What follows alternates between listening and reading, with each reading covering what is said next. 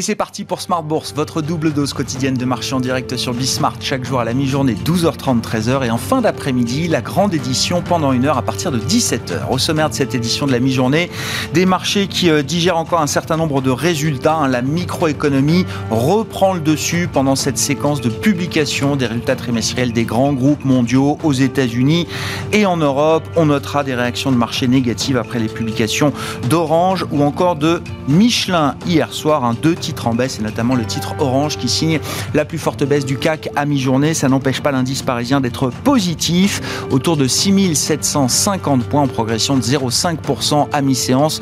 Vous aurez le résumé complet, les infos clés euh, dans un instant avec Alix Nguyen et Tendance Mon Ami.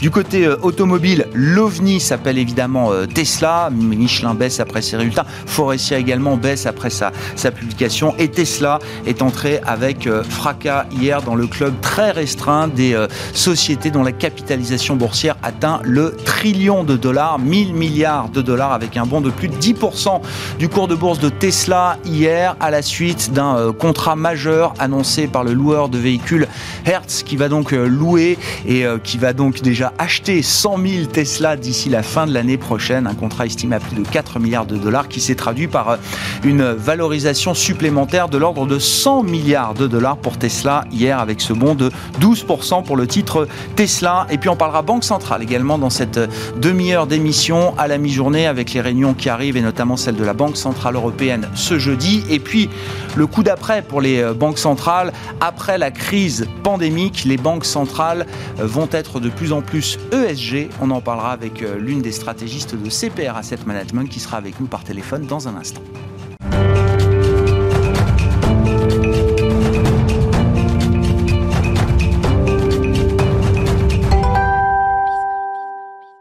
Les marchés qui reprennent leur marche en avant ce matin, les infos clés du jour à mi-séance, c'est avec Alix Nguyen.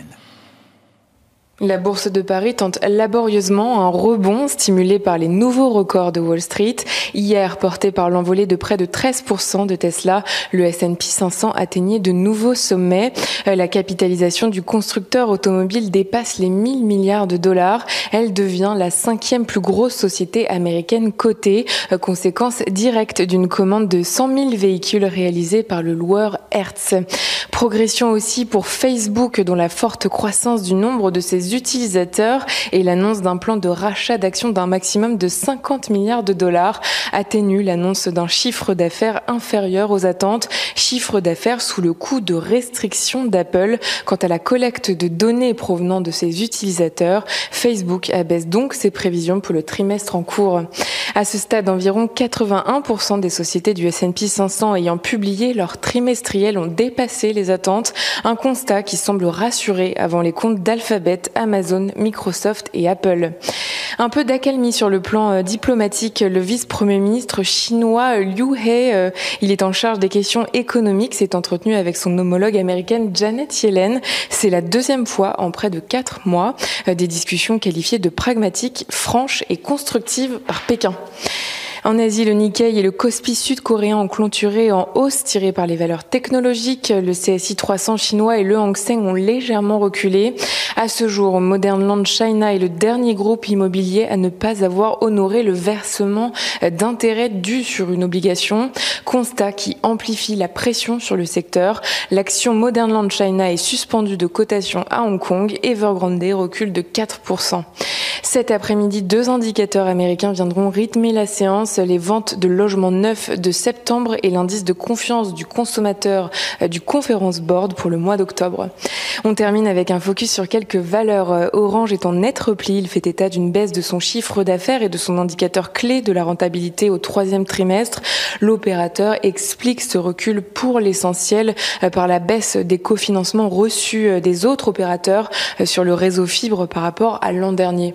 Michelin est stable. Le groupe confirme ses prévisions annuelles après la progression de ses ventes au troisième trimestre, des ventes marquées par des perturbations de la production automobile mondiale du fait de la pénurie de semi-conducteurs. Le chiffre d'affaires s'établit à 6 milliards.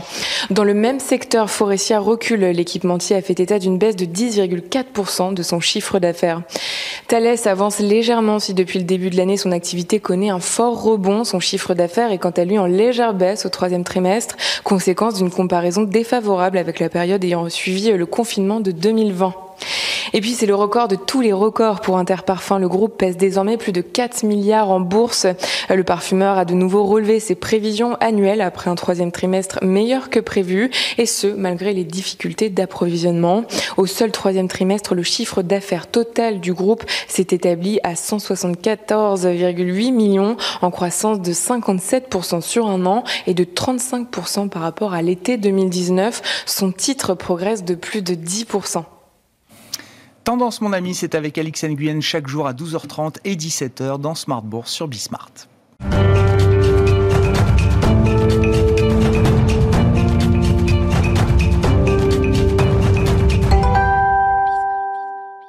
Et c'est reparti pour une nouvelle série de réunions de banques centrales, à commencer par celle de la réunion de celle de la BCE, pardon, de la Banque centrale européenne, ce jeudi à Francfort.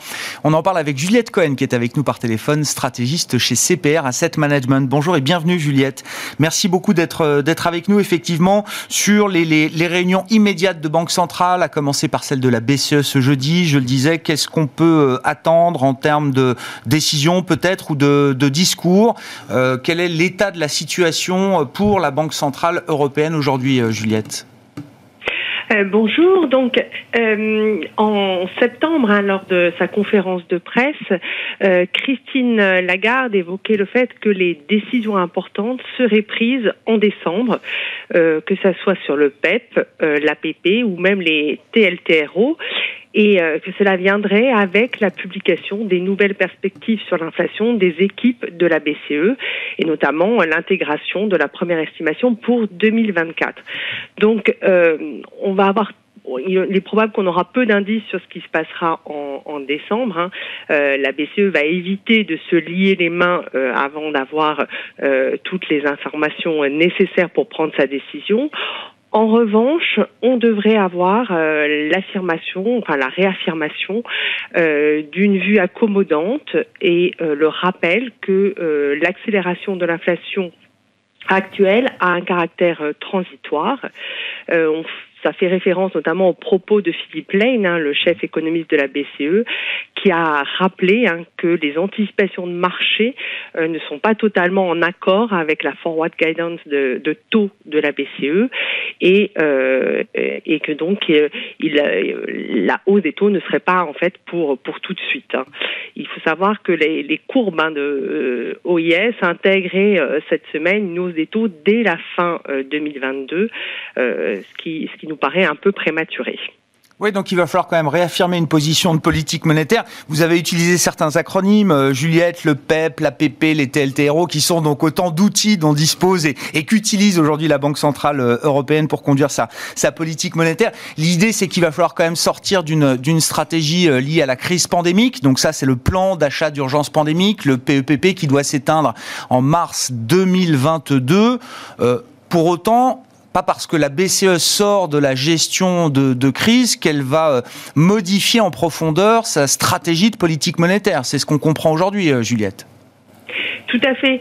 Et, ce qui, ce, que l'on attend, hein, euh, en décembre, c'est de savoir comment elle va en sortir. Est-ce qu'elle, on va sortir du PEP euh, de façon euh, rapide ou un peu brutale, ou est-ce qu'on va vers un programme intermédiaire hein, qui gère l'après-crise et, et, qui permet de réduire de façon plus graduelle les euh, les achats d'actifs, avec notamment la flexibilité hein, qui était inhérente au, au PEP et, et, que l'on ne retrouve pas dans le programme Qui est le programme de, plus long terme de la Banque centrale européenne.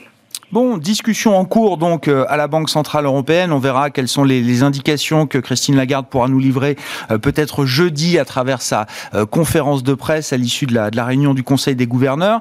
alors, Conseil des gouverneurs auquel assistera encore Jens Weidmann, Juliette, jusqu'à la fin de l'année. Il assistera également donc à la dernière réunion de l'année qui se tiendra début décembre pour la Banque Centrale Européenne. comment vous interprétez ce départ surprise hein, qui n'était pas prévu de Jens Weidmann, annoncé donc il y a euh, quelques jours pour la fin de cette année. C'est pas la première fois qu'un membre allemand du Conseil des gouverneurs, voire du board de la BCE, euh, démissionne. Qu'est-ce que ça nous dit peut-être de euh, la manière dont l'Allemagne envisage la politique monétaire aujourd'hui? Oui, alors c'est pas la, première démission, hein, puisque on en avait eu une en, en 2019 hein, avec Sabine Nottenschlager. Euh, en fait, euh, Jens Weidmann a, justifié hein, sa démission dans, sa lettre au, personnel de la Bundesbank par des par des, considérations personnelles, hein. mais on sait que quand même, euh, s'il a apporté son soutien au PEP e et à la revue stratégique de la BCE, en revanche, il avait émis des critiques sur la nouvelle euh, forward guidance sur les taux, hmm. jugeant qu'elle mettait la barre très haut pour euh, de futures hausses euh, de taux. Donc il y avait quand même euh, l'idée que sur peut-être la, sortie de, crise, hein, il y avait un peu moins d'accords et de consensus avec la ligne générale de la Banque centrale européenne. Hmm. Alors la nomination du successeur de, de Jens Weidmann va prendre probablement du temps euh, parce qu'elle est intégrée aux négociations qu'on a actuellement euh, pour former une nouvelle coalition en, Allemagne. Euh, les négociations pour l'instant ont lieu entre donc le SPD, les Verts et les libéraux du FDP et on ne sait pas combien de temps elles, elles prendront. ce qui est sûr, c'est que cette nomination sera un signal important comme la nomination du futur ministre des, Finances. Euh, d'ailleurs, euh, tout de suite après l'annonce de la démission, le FDP a recommandé que le successeur soit dans la continuité euh, de la ligne euh, Weidmann et soit attaché à défendre la, la stabilité des prix. le SPD lui a dit qu'il était très ouvert sur euh, sur la question. Et euh, il y a aussi euh, la question de savoir si une femme sera nommée, ça serait la première femme gouverneure d'une grande banque centrale en dehors de la de la BCE en Europe.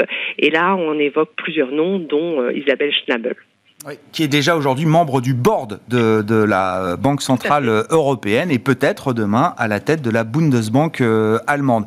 Euh, Juliette, sur le long terme, au-delà de la gestion de la crise pandémique, vous êtes convaincu que les banques centrales demain seront des banques centrales ESG Je dis vous en êtes convaincu parce que vous venez de signer un papier d'analyse en ce sens chez euh, CPR Asset Management. Qu'est-ce que c'est qu'une banque centrale ESG demain, euh, Juliette? Alors, euh, toutes les, grandes banques centrales hein, ont mené récemment des, revues stratégiques. Euh, certaines se sont achevées au moment de la crise Covid, d'autres ont, débuté à ce moment-là. Et euh, il est très probable que toute cette crise a influencé hein, leur, leur réflexion. Et ça se ressent dans les, dans les rendus que, que l'on a. du côté de la Fed, on voit qu'ils sont vraiment focalisés sur la question des, des inégalités et euh, la prise en compte hein, de ces inégalités dans l'analyse qu'ils font sur le marché du, travail, euh, avec l'idée qu'il faut une, économie euh, qui bénéficie à tous les Américains. Du côté de la BCE ou de la Banque d'Angleterre, on est plus focalisé hein, sur le changement climatique. Mmh. Et c'est vraiment un des éléments centraux de la revue euh, stratégique de, de, la BCE. On l'a vu d'ailleurs, et elle a publié de nombreux euh, articles sur euh, les, le changement climatique et son implication pour la politique monétaire ou la supervision. et elle a déjà annoncé hein, qu'elle allait intégrer ces, ces, notions, dans, notamment dans les achats d'actifs. Hein, elle va le faire progressivement, mais il y a des changements à venir dans l'implication de, la Banque centrale dans la lutte contre le changement climatique. Est-ce que ce sont des sujets, Juliette, sur lesquels ces grandes banques centrales peuvent avoir un, impact réel et significatif, que ce soit l'aspect social, gestion des inégalités défendues par la Réserve fédérale américaine, que ce soit la l'urgence climatique, pour dire les choses simplement, qui est en vue du côté de la Banque centrale européenne? Est-ce que ces facteurs-là vont être déterminants demain dans l'orientation de la politique monétaire? Est-ce que les banques centrales peuvent avoir un impact réel sur ces sujets-là oui, tout à fait. Hein. quand on regarde la, la Fed, hein, euh, au-delà de l'amélioration globale du marché du travail, elle s'attache à voir si cette amélioration euh, est euh, bénéfique à tous et elle regarde notamment les taux d'emploi dans les populations hispaniques, chez les Afro-Américains. Donc, elle regarde vraiment en détail le marché du travail avant d'avoir une évaluation de, de, ce marché du travail. Du côté européen, on le voit dans les achats de, de titres de la, de la BCE. Euh, pour l'instant, ces achats de, de titres d'entreprise sont soumis à la neutralité de marché, c'est-à-dire mmh. qu'elle euh, elle achète en fonction bah, du, du montant d'émissions par secteur. Mais si demain elle doit intégrer euh, des, des éléments climatiques, elle pourrait n'acheter des titres que d'entreprises qui, par exemple, sont en ligne avec les objectifs de l'accord de Paris. Donc ça, ça aurait vraiment une influence sur le marché obligataire européen. Merci beaucoup Juliette. Merci pour vos, remarques et votre mm. éclairage sur euh, ces stratégies de, banque centrale, à commencer par les réunions qui arrivent donc euh, cette semaine. On parle de la BCE, mais on aura aussi une réunion de politique monétaire du côté du Japon, du Canada, du Brésil, et puis la semaine prochaine, place à la Réserve fédérale américaine avec une réunion du comité de politique monétaire qui se tiendra mardi et mercredi prochain. Juliette Cohen qui était avec nous par téléphone, stratégiste chez CPR Asset Management.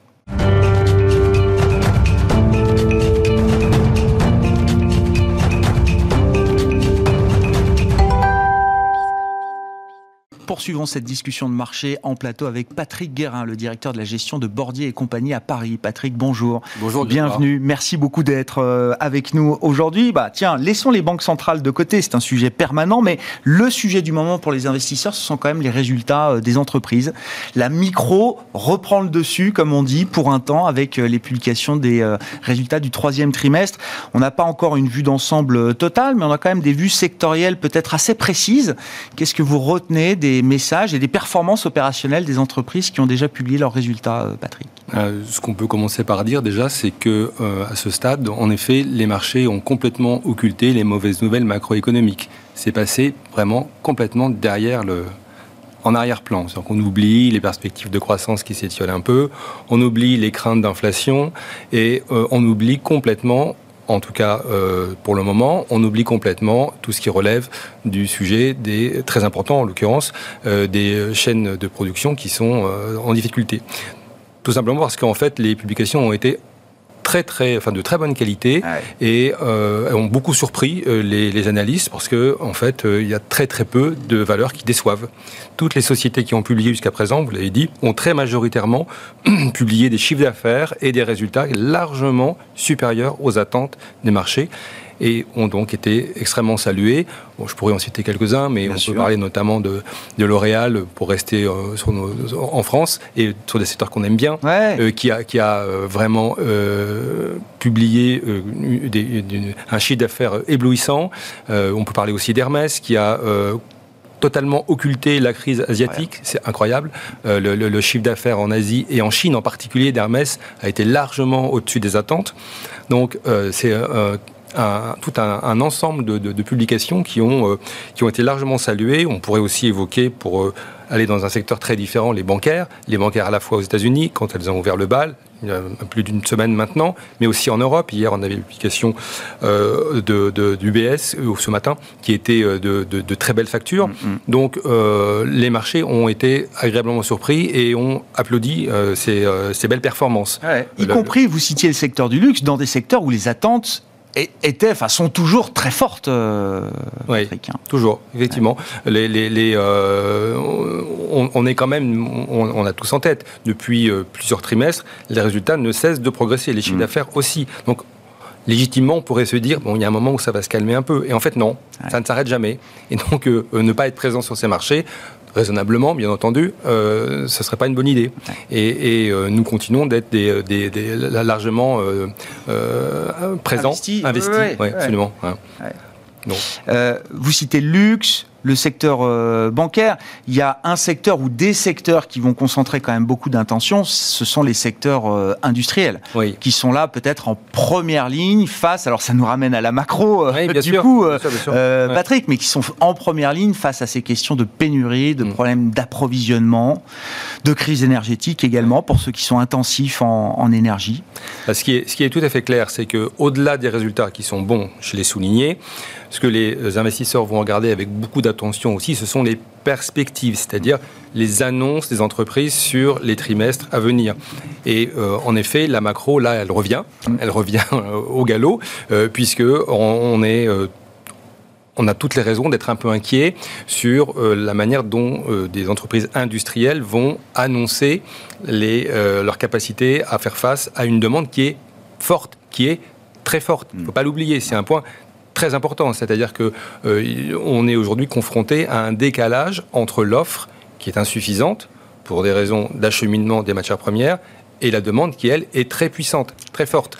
Et donc, euh, ce qu'on peut imaginer aussi, c'est qu'à un moment ou à un autre, ça va finir par se calmer. C'est-à-dire que l'offre va être soit capable de s'ajuster à la demande, soit la demande va se réduire aussi mécaniquement. Mm. Donc, euh, dans l'appréciation des résultats qui sont communiqués au troisième trimestre, c'est aussi extrêmement important de regarder au scalpel comment les entreprises communiquent sur la manière dont elles voient leur chiffre d'affaires dans les prochains mois, bien entendu aussi. Et donc, à l'aune de ces difficultés que vous évoquiez. Ouais, non, mais c'est clé de le, remettre en perspective. On est tellement focalisé sur les problèmes d'offres, de pénurie, etc., qu'on oublie, un, non seulement que l'appareil productif tourne à plein régime, mm. euh, chaque usine qui est en capacité d'être ouverte, hein, parce que je mets, les sujets pandémiques sont euh, toujours là, mais chaque usine ouverte tourne comme elle n'a jamais tourné de, dans, dans, son histoire. Et face à ça, un niveau de demande qui est extraordinairement élevé euh, toujours. Et, et, vous dites, oui, c'est ça on est encore dans ce phénomène de sortie de crise mm. euh, avec un, déséquilibre euh, très très fort qui va, c'est ce que vous suggérez, qui va à un moment se, résorber. Euh, oui. parce qu'effectivement, le, déséquilibre, il provient aussi de l'absence de stock. Et à mesure que ces stocks vont se reconstituer peu à peu, le déséquilibre va diminuer. Mm. Mais bon, il faut être un peu patient, ça prend un peu de temps, et c'est vrai que c'est une situation qui est totalement inédite. Donc on a du mal à la décrypter, à comprendre et surtout à, flécher sa sortie. Mm, mm. Le, sujet de, l'inflation, comment vous y réfléchissez aujourd'hui, euh, Patrick? Alors c'est vrai que bon, le, mot de stagflation euh, revient. Est-ce que c'est un schéma euh, possible? Moi, je comprends quand même dans cette inflation qu'on a euh, euh, l'idée d'un fort ralentissement de la croissance, au-delà de la modération euh, naturelle de, la croissance, et que dans le même temps, une inflation qui resterait collante, très élevée. Est-ce que c'est un schéma envisageable ou est-ce que, comme vous le suggériez, un, ralentissement de la demande de la croissance bah, va vite clore le débat sur l'inflation d'une certaine manière? déjà, je pense qu'on ne peut pas aujourd'hui décemment parler de situation où la croissance diminue fortement. Elle ralentit, mais la stagflation, c'est la, juxtaposition de deux termes qui, notamment, dans une première partie, signifie qu'on est en train de connaître une décélération forte. C'est pas du tout le cas. Non. C'est pas du tout le cas. On, ça arrivera peut-être dans euh, quelques années, mais euh, on est à l'aube d'une forte reprise économique. Donc c'est incompatible avec la notion de stagnation. Mm. Et alors, inflation, elle est importée par les coûts, les coûts des matières premières, les coûts de l'énergie, vous l'avez dit, c'est vrai qu'on est dans une situation complètement inédite où, au moment où on parle, et pour un petit moment encore probablement, euh, on, a, on subit de plein fouet euh, une, crise énergétique qui provient de divers facteurs, mais notamment d'une insuffisance de l'offre, là encore. Là, c'est un peu la tempête parfaite hein, pour, enfin, pour la crise énergétique, l'histoire énergétique en tant que telle. On est, on est vraiment au cœur du sujet. Hein. Mais, mais euh, ce que nous avons déjà répété ici à plusieurs reprises, et c'est toujours ce qu'on pense, c'est que l'inflation, elle sera toujours, elle sera surtout vérifiée par l'augmentation générale des salaires. Hmm. Et on n'y est pas. On n'y est pas. Dans certains secteurs d'activité, il y a des tensions, on ne va pas le nier, hein, notamment dans les services, mais euh, pas à ce stade au niveau général. Et donc c'est ça qui créerait potentiellement une inflation durable. Donc nous ne validons pas en fait ce schéma-là. Hmm c'est pas du tout notre, notre point de vue. Ah La crise énergétique, là, est-ce que vous trouvez que le, le marché, les marchés, les segments de marché que vous regardez ont bien intégré euh, les conséquences euh, potentielles de cette, euh, cette crise qui dure effectivement, qui semble en tout cas durer. Alors ils les ont incontestablement intégrés. La vraie question qui se pose, c'est de savoir s'ils sont capables de répercuter sur le consommateur final l'augmentation des prix. Et pour le moment, c'est encore un peu tôt pour le savoir. justement, on aura une, une, très bonne vision lorsque les entreprises industrielles que nous, aimons bien, que nous suivons, publieront leur chiffre d'affaires et leurs résultats et communiqueront sur leur capacité à mettre en avant ce qu'on appelle leur pricing power, c'est-à-dire la capacité à imposer des prix à leurs consommateurs. ça sera vraiment un, test euh, grandeur nature. Hmm. Bon, dans les, grands moments de ces périodes de publication, il y a évidemment la séquence GAFAM. On est en plein dedans. Ça a commencé avec Facebook hier soir. J'intègre aussi Tesla, alors qui publiera, je crois, peut-être la, semaine prochaine. Mais c'est que Tesla rentre dans le club des euh, trillion dollar company, donc euh, la compagnie dont la capitalisation mm. boursière euh, atteint 1000 milliards de dollars. Il y en a pas beaucoup. Ils sont 5 euh, aujourd'hui avec euh, mm. Tesla, donc Apple, Amazon, Microsoft, Alphabet, Google et Tesla aujourd'hui. Hein, Facebook n'est pas dans, dans, ce club. Euh, comment vous regardez alors la, la, séquence GAFAM, chacune de ces sociétés ayant quand même des particularités, des mm. spécificités, et Facebook étant jugée peut-être la plus fragile aujourd'hui aux yeux du marché le test des résultats s'est bien passé pour Facebook euh, hier soir. Oui, c'est bien passé. On a eu, euh, s'attendait pas effectivement à ce que ça se passe si bien, en, dépit euh, de chiffres contrastés. Euh, bon, on a quand même réussi à, dégager un, bénéfice qui a rassuré les, investisseurs. Bon, nous ne sommes pas présents sur le, sur le, sur le sujet, sur le dossier ou très peu, préliminaire. Et ce qui est intéressant, c'est de voir que les chiffres publiés, je pense, seront de bonne facture. Mais ce qui est intéressant, c'est de voir les, les que, que ces valeurs ont continué à progresser en dépit, en dépit euh, de taux d'intérêt qui eux aussi ont beaucoup monté. On a jusqu'à présent constaté qu'il y avait plutôt une corrélation négative mm. entre la hausse des taux et euh, ces valeurs. pour l'instant, ce n'est pas du tout le cas. Pas du tout le cas. Et je Microsoft prend 5% en octobre, oui, par exemple c'est vrai qu'en en, septembre, on a eu aussi un reflux assez net hein, de ces valeurs. Il ne faut pas le négliger. Mais, mais c'est une, démonstration par l'exemple qu'il faut savoir être patient et, ne pas euh, trop trop vite euh, lâcher des valeurs qui sont fondamentalement saines, de qualité et de croissance, qui sont nos, mantras, comme vous le savez, chez, chez Mordier. Donc, euh, on ne modifie pas cette approche. vous êtes convaincu que le marché, et quels que soient les bruits, le discours euh, ambiant, le marché revient toujours très vite sur ses valeurs euh, dès qu'il estime qu'il y a des points d'entrée potentiellement intéressants. parce que ce sont des valeurs rassurantes, au fond. Elles sont rassurantes parce qu'elles sont, elles ont du cash, elles délivrent du résultat, elles assurent une croissance régulière c'est tout ce dont un investisseur mm. peut rêver, finalement. Hein. Et donc, euh, en effet, il peut y avoir des, euh, des, des, des, moments de correction, mais ces moments de correction, c'est moments, pour nous, qui sont euh, ah les, ça a toujours été des points d'entrée. Voilà, exactement. Et ça reste pour l'instant la vérité implacable des marchés. L'indice Frank est au plus haut historique aujourd'hui. Merci beaucoup Patrick. Merci d'être venu euh, euh, nous voir euh, aujourd'hui et, évoquer donc ces quelques sujets de marché. Patrick Guérin qui était avec nous en plateau, le directeur de la gestion de Bordier et compagnie à Paris. Voilà pour cette émission de la mi-journée. Smart Bourse revient ce soir évidemment en direct à 17h sur Bismart.